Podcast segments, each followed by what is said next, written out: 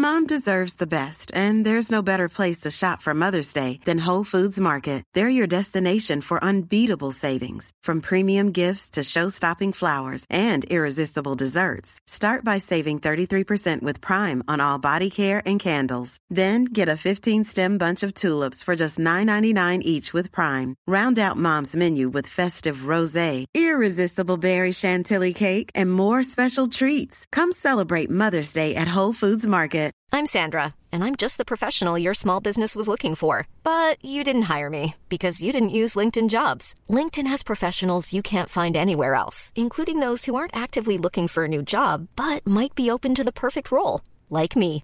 In a given month, over 70% of LinkedIn users don't visit other leading job sites. So if you're not looking on LinkedIn, you'll miss out on great candidates like Sandra. Start hiring professionals like a professional. Post your free job on linkedin.com/people slash people today.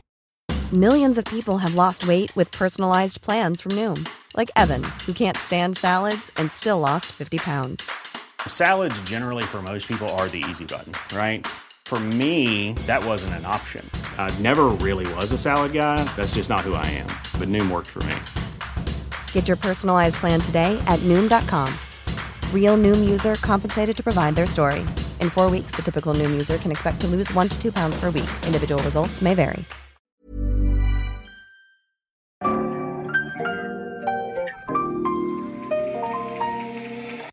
Bienvenidos a Designaholic. Esta es la comunidad que amplifica la conversación sobre la cultura del diseño y las industrias creativas a través de momentos, objetos y sus protagonistas.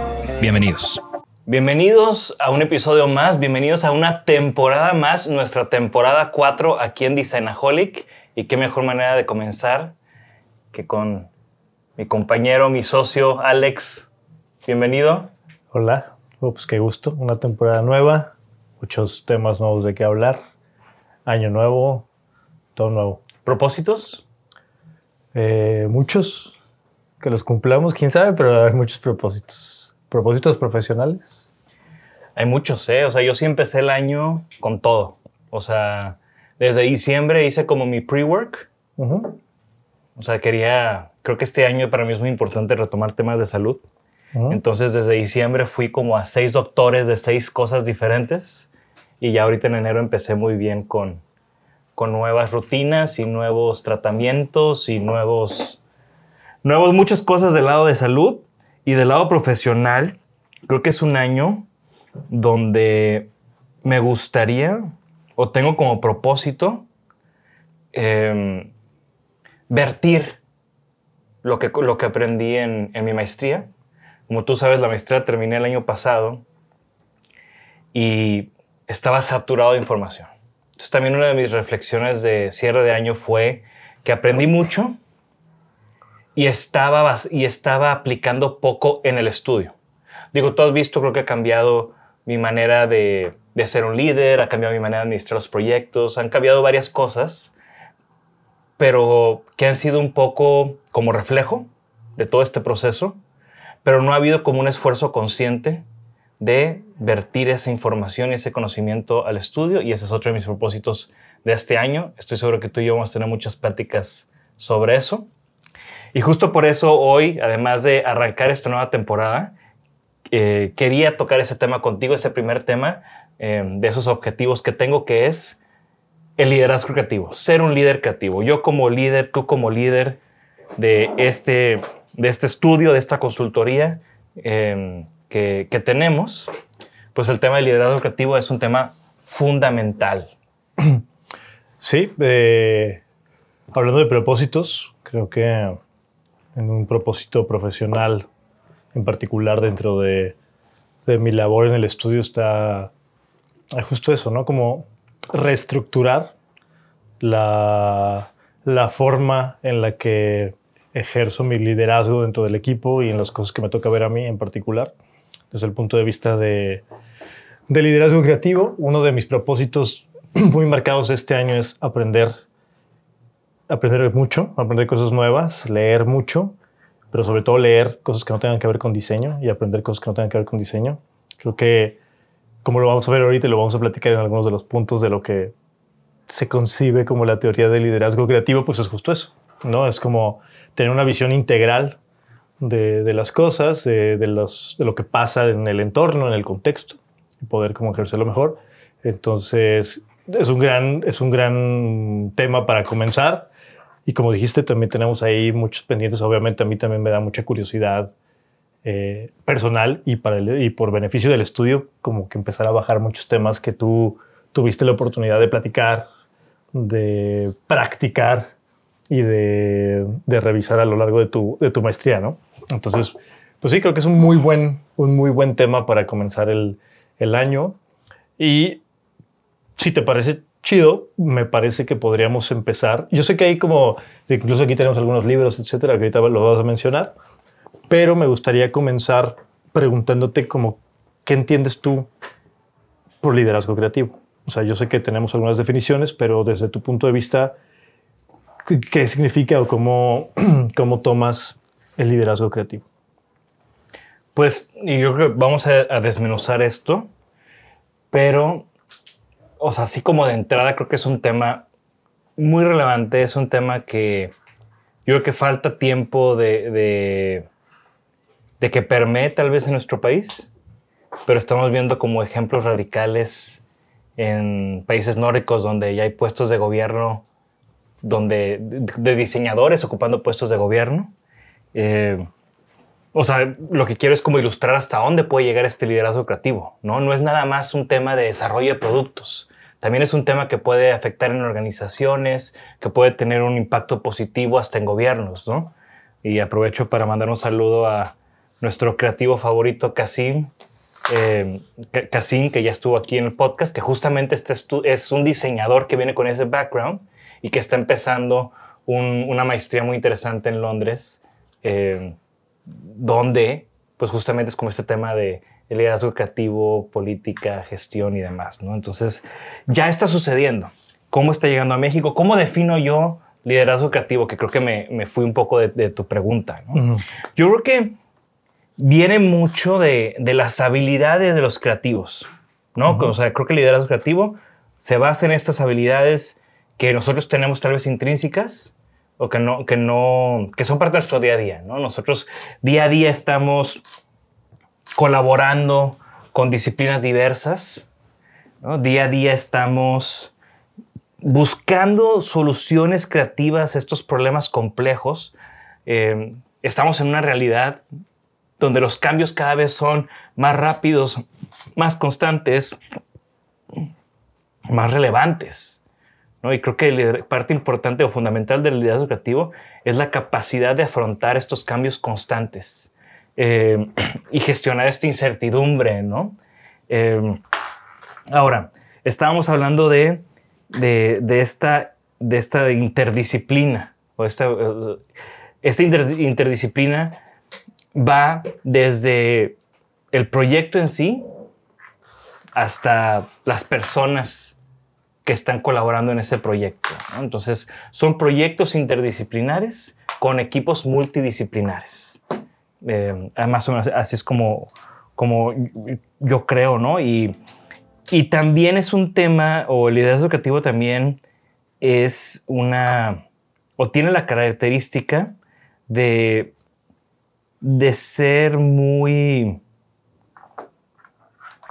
de, de, ser pues expandible o contraerse dependiendo de, de, de, la escala del proyecto. O sea, una de las cosas interesantes del liderazgo creativo yo creo es que aplica en un estudio de diseño, pero también aplica, regresamos al ejemplo de la política, ¿no? A un país.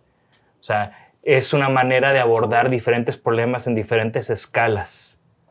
Y, y creo que eso va en referencia directa, como decían los italianos, eh, a principios de, eh, del siglo pasado, ¿no? From the spoon to the city. ¿no? El poder del diseño, que antes se veía el poder del diseño como objetos uh -huh. para tener un impacto en todas las escalas de nuestra vida. El liderazgo creativo es tener igual impacto en todas las escalas de nuestra vida, pero no tanto por medio del objeto, sino por medio de el liderazgo que hace que esas cosas sucedan. Sí. Interesante porque cuando he leído en particular como bibliografía sobre liderazgo creativo o he intentado como investigar un poco más, me parece curioso porque a mí lo primero que me viene a la mente como si tuviera que ponerle una imagen ligada al liderazgo creativo, no sé por qué, es muy mi, mi interpretación personal, me viene a la mente la imagen de un padre de familia o la posibilidad de aplicarlo como padre de familia. No soy padre de familia todavía, no soy papá, pero ¿Tienes una perrija? tengo una perrija y he utilizado parte de esas herramientas con, con, con, con Romita, pero a lo que voy es de que me parece muy interesante porque Simon Sinek tiene una, una TED Talk que mm, no recuerdo el título, pero se llama algo de Creative Leadership. La ponemos aquí en los show notes. Sí, es muy buena.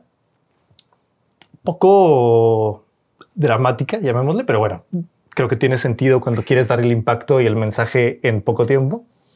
Samuel tiene cayó de mi gracia hace poco. Pero tiene un concepto interesante ahí que creo que lo que yo rescato es el tema de lograr la cooperación mediante la confianza. Está, está, está chido el concepto. Y la cooperación, pues lo puedes, por eso pienso en la familia, ¿no? O sea, como que unidad básica, elemental de, de cooperación, pues tienes un círculo cercano de tu familia, de tus amigos, evidentemente pues pasas al, al al terreno laboral, pero ¿cómo lograr esa cooperación? En anteriores tiempos, ocasiones, décadas, estilos de, eh, hablando en el tema laboral, incluso vamos a empezar a ver coincidencias con el tema de la familia. Lo que se tenía antes, el concepto de autoridad la teníamos ligado al miedo, ¿no? O sea, ¿cómo ejercías autoridad de manera rápida, contundente y efectiva? Pues por medio del, del miedo o del castigo o del, del, de- del reproche de alguna actividad mal hecha o alguna eh, eh, cosa que, que- que estuviera fuera de lo que, de lo que debías de ser o de- estuviera establecido en los parámetros, pues tenías un castigo. A y había un- cinturonazos. había un miedo de por medio, exactamente, cinturonazos, ¿no? Anterior, no todavía muy lejos de, de hoy, era mucho más común ver ambientes laborales en oficinas donde había gritos y sombrerazos y eh, volaban cosas, etcétera, ¿no? No dudo que haya ahí algunos todavía. Ha ido transformándose. Ha ido transformándose, no en todas las áreas, no en todas las industrias, pero me parece que poco a poco hemos ido entendiendo y caminando. No creo que, no creo que tampoco sea la única solución ni, la- ni el camino mágico, pero hacia el transformar a la confianza, ¿no? Lo que me gustó, tampoco me, o sea, me gustó porque se entiende el mensaje, no me gusta el ejemplo tampoco, porque Simon Sinek pone el ejemplo de el ejército o de los retirados del ejército, ¿no? Entonces no, no- no me encanta ese tema, pero algo que a mí siempre me ha intrigado y me ha gustado del, del- del tema de- del ejército es la disciplina, ¿no? La, la capacidad de disciplina y la capacidad del orden y la capacidad de un propósito. Estemos de acuerdo o no con el propósito, hay un sentido común para el que todos trabajan. Y lo que dice Simon Sinek es que entrevistaban a muchos de los sobrevivientes o veteranos de guerra y preguntaban que por qué honraban tanto a sus compañeros. Y, de- y decían ellos, ¿no? De que pues, la razón por la que simplemente hice lo que hice es porque ellos, hecho- ellos hubieran hecho lo mismo por mí, ¿no? Por la confianza tan profunda en sus compañeros.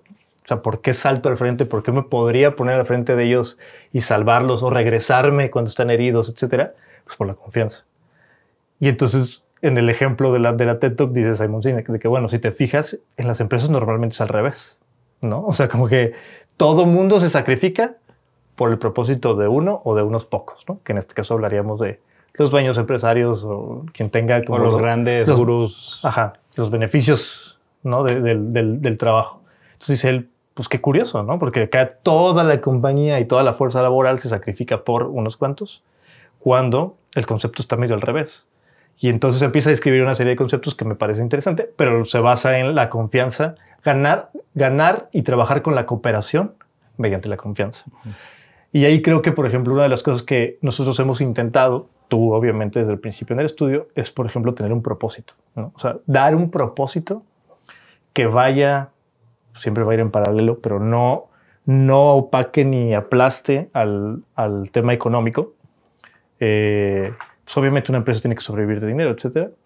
Pero eso me es interesante. Tú, tú entraste al estudio hace seis años y digo, siempre le corto, ¿no? Ya son seis, siete o son cuatro. Era, era- vamos a hacerlo en términos de Designerholic, casi seis años más dos temporadas, entonces ocho. Ok.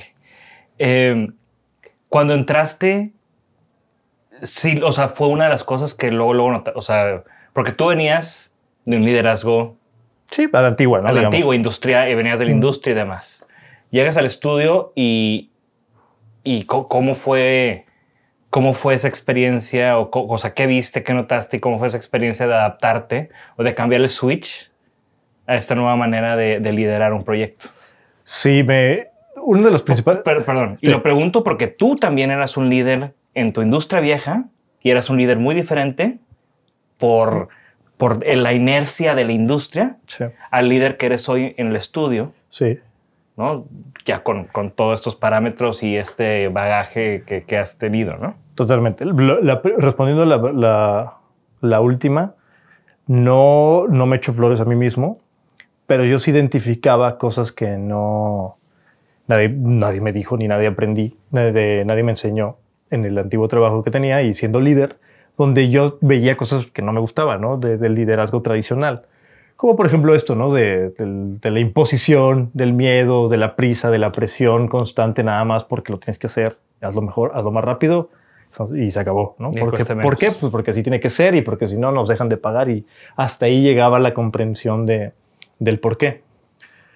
A mí siempre me pareció muy obsoleto ese punto, ¿no? Por más que no hiciéramos los proyectos y los, los productos más estéticos, benéficos o, o trascendentes, pues a mí me parece que debía de haber algo más, ¿no?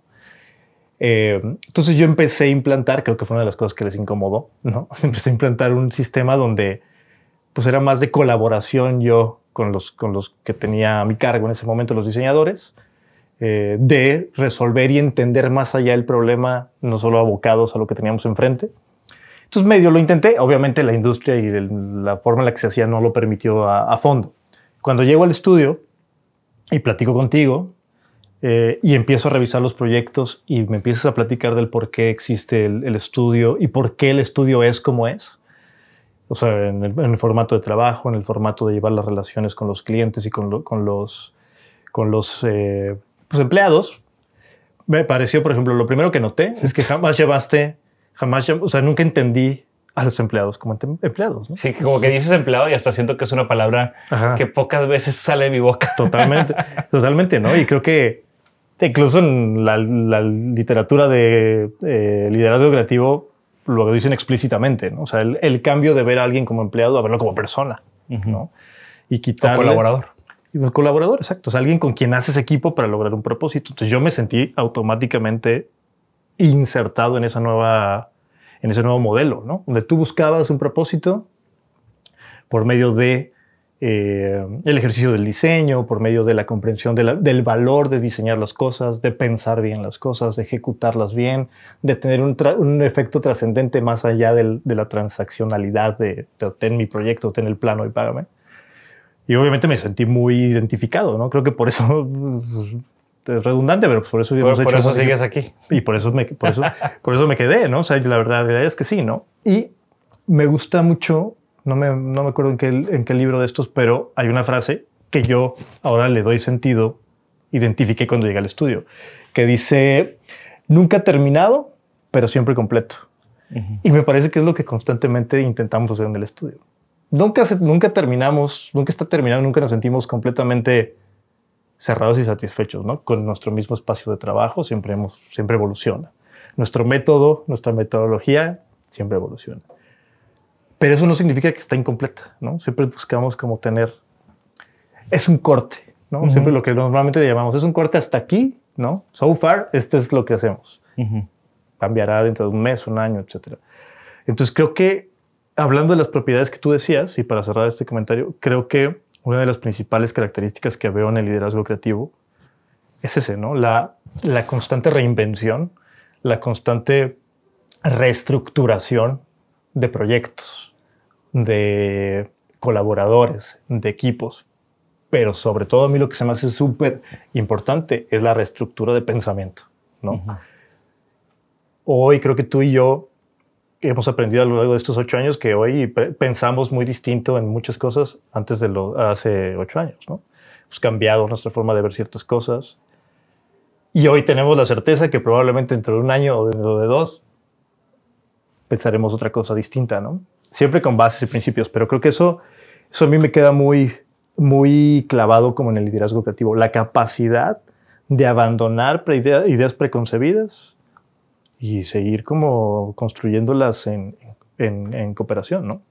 Ahorita mencionabas mucho el tema de, colaboradores, de equipos, de cómo empujamos los proyectos hacia adelante con este tipo de liderazgo. Y la verdad es que nunca me deja de sorprender cuando tenemos clientes, proyectos con clientes, y nos toca, sobre todo los clientes grandes o los clientes de industrias eh, tradicionales, por decirlo así, donde llegamos nosotros como estudio de diseño o como consultoría de diseño a querer innovar, a querer eh, ser disruptivos, ¿no?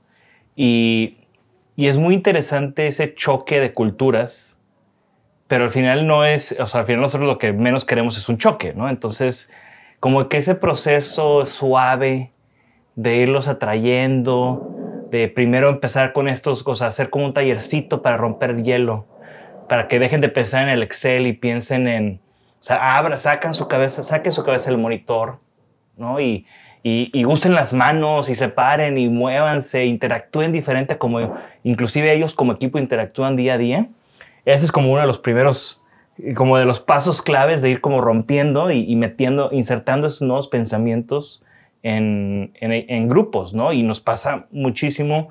Yo creo que pues, más de la mitad de nuestros clientes todavía no han adoptado, todavía no siguen esta línea y, no, y, nos gusta pensar que, que, estamos metiendo esa semilla, ¿no? Y hay ejemplos claros de, de, clientes o departamentos completos de diseño, de desarrollo en empresas que hemos tenido la fortuna de, de cambiar su manera de, operar para siempre, ¿no? Eh, un saludo a, a, Luis y todo el equipo de, de Libby. Eh, que fue uno de los proyectos que, donde justamente hicimos eso, ¿no? Como desarrollamos el proceso de diseño y de colaboración del departamento de desarrollo, de innovación, de la empresa. O sea, son, son de esos proyectos que al final sí, sí hubo productos después, ¿no? Es un proyecto eh, de los que colaboramos con Joel, eh, pero comienza con sentar estas bases, con abrir esto, ¿no? Y yo lo veo mucho también desde el TEC de Monterrey. O sea, ahorita el liderazgo creativo es algo que estamos empujando muy fuerte en, en, los, en los nuevos planes de estudio y en todo lo que me está tocando a mí trabajar. Y también pues es algo que vi mucho en mi maestría, ¿no?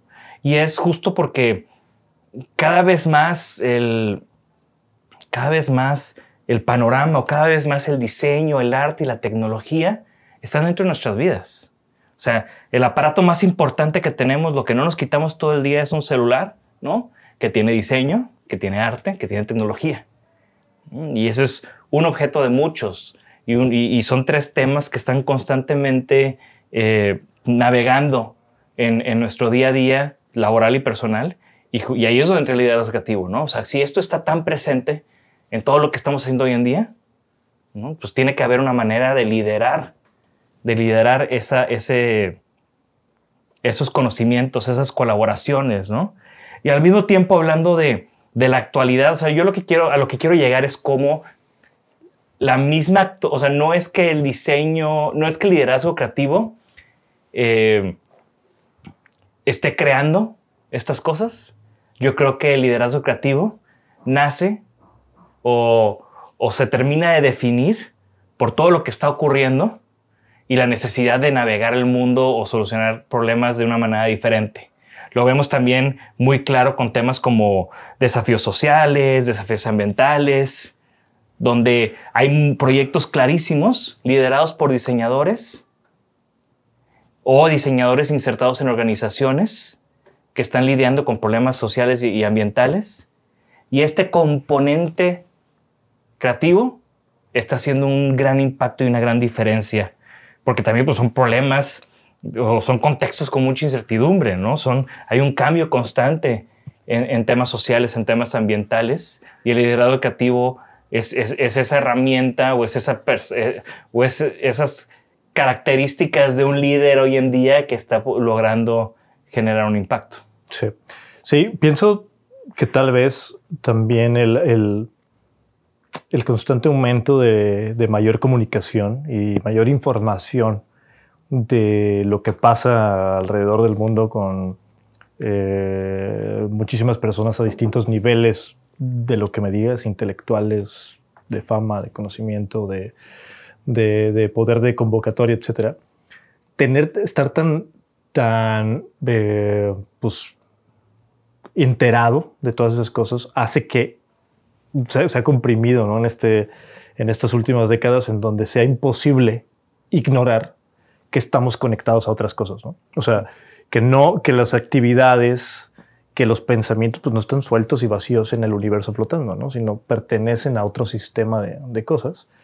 Y opina igual que tú. Yo creo que el, el, liderazgo creativo, primero, me parece que coincide más, o sea, el origen tiene que ver, o sea, como concepto, tiene que ver con un estilo de personalidad. ¿No? O sea, me parece que ha habido líderes creativos desde que existe la humanidad.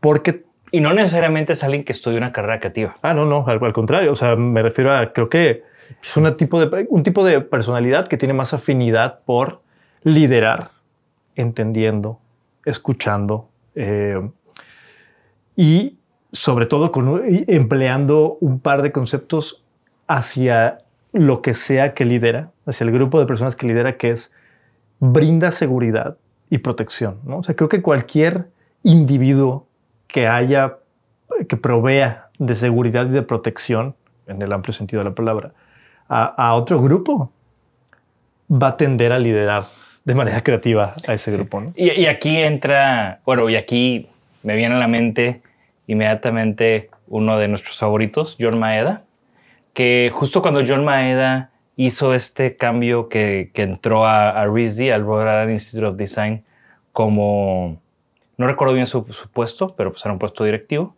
Eh, él documentó mucho, compartió mucho cómo estaba, o sea, su manera de ser líder, ¿no? Su manera de, ver esa posición de liderazgo como, una, como lo que sigue, ¿no? O sea, cómo puedo ser este líder del futuro en una organización que pues ya tenía muchos, muchos, muchos, muchos años. E inclusive hizo un libro Ahorita no tengo el título en la mano y se lo presté a alguien y no me lo regresó y sé exactamente quién es. Eh, pero, eh, y lo, digo, lo blogueaba y, y, y, había, o sea, para mí, digo, ya sabes que adoro a John Maeda. Y ahí fue donde empecé a entender, y eso, ese libro ya tiene muchos años, ya tiene unos ocho años.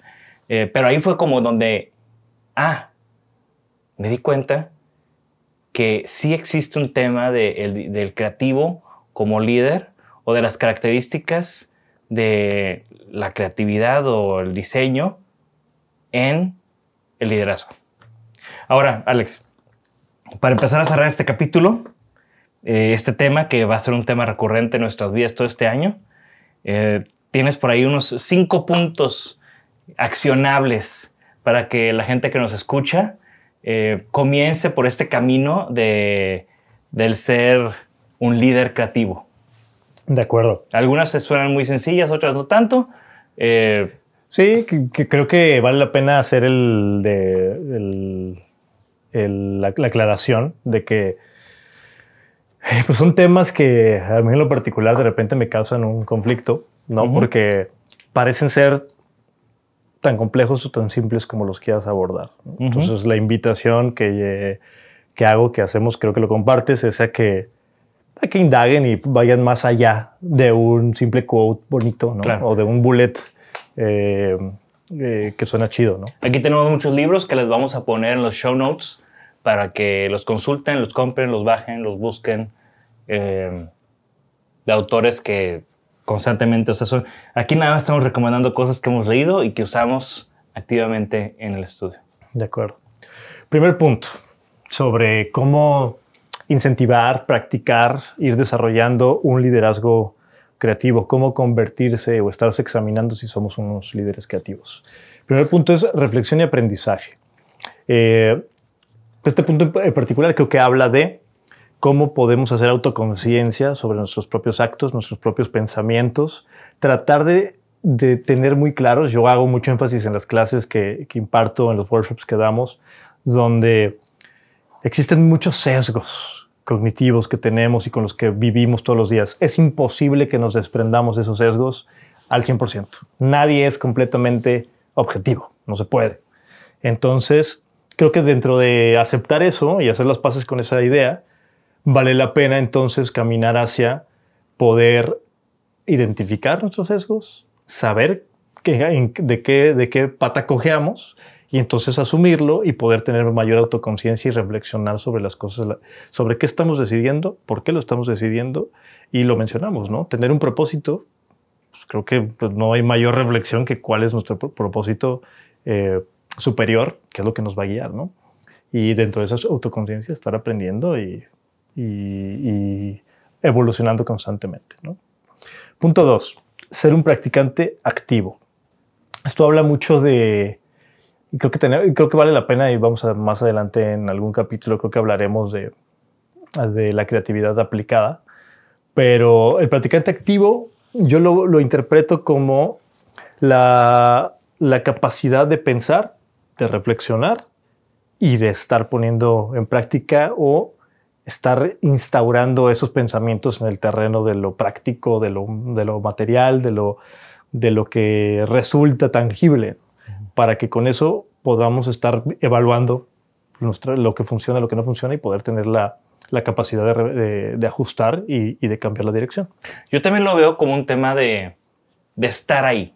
O sea, de no ser este líder que da órdenes y está en su oficina encerrado. Claro. ¿no? Es alguien que está aquí, está trabajando con todos y está a nivel de cancha, ¿no? Está hablando de, de términos militares, ¿no? En the trenches, ¿no? En la trinchera con, con su equipo. Exactamente.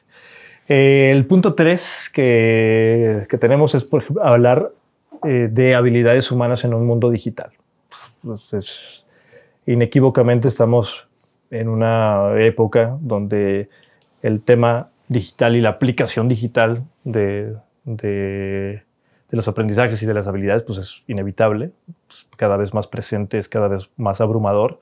Entonces, también es la posibilidad de integrar lo que tenemos de ventajas y de, de características humanas a, a lo que estamos desarrollando y lo que ponemos en el mundo digital para poderlo entonces utilizar a nuestro favor y en el desarrollo, en el pro desarrollo de lo que queremos lograr. Sí, o sea, no, no perderte en la tecnología, ¿no? O sea, luego la aplicación de tecnología remueve a la persona, ¿no? Y los valores vienen de la persona, no de la tecnología. Totalmente. Punto cuatro, escucha activa.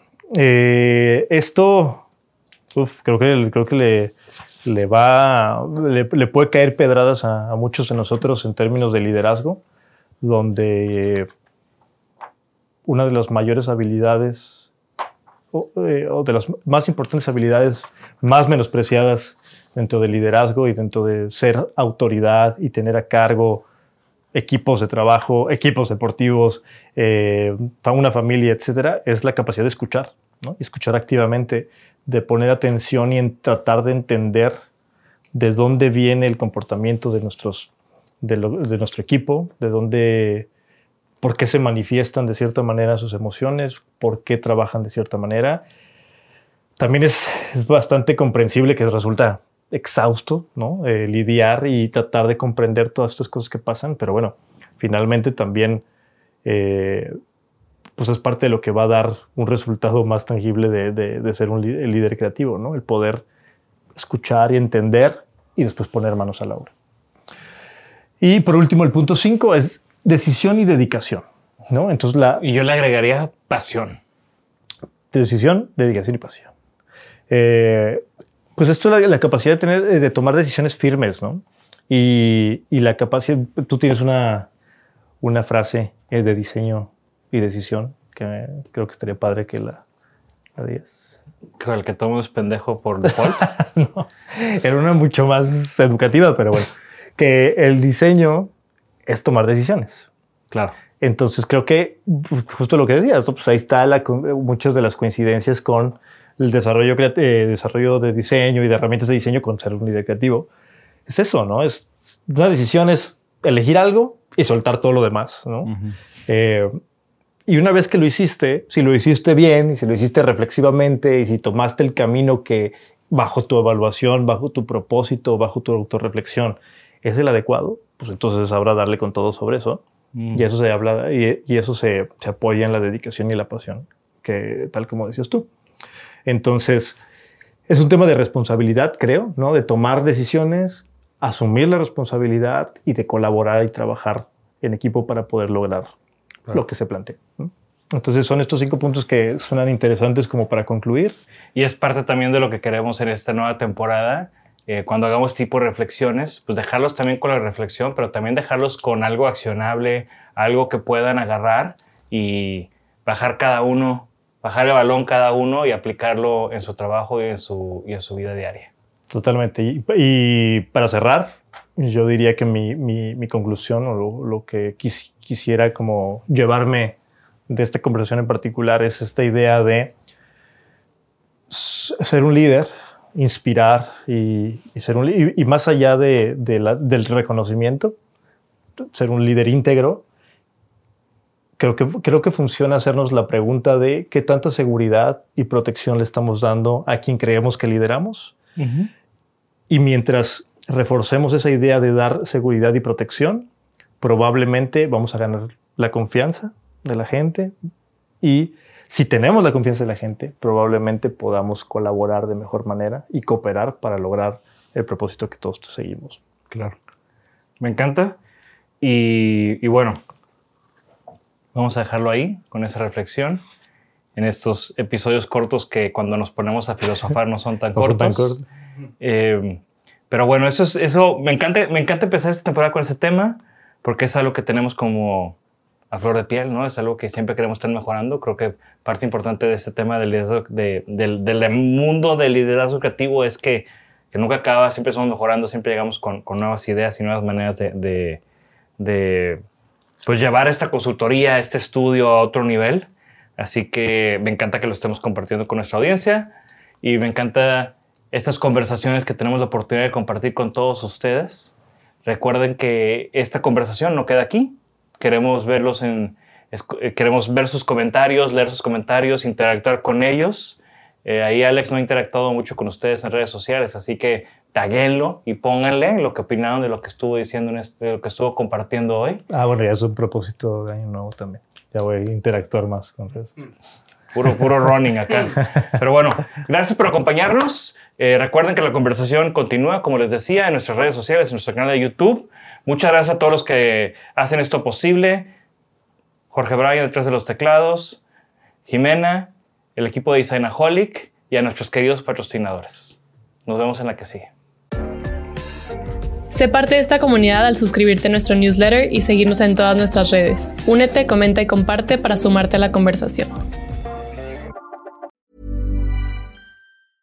Mom deserves the best, and there's no better place to shop for Mother's Day than Whole Foods Market. They're your destination for unbeatable savings, from premium gifts to show-stopping flowers and irresistible desserts. Start by saving 33% with Prime on all body care and candles. Then get a 15-stem bunch of tulips for just $9.99 each with Prime. Round out Mom's menu with festive rosé, irresistible berry chantilly cake, and more special treats. Come celebrate Mother's Day at Whole Foods Market.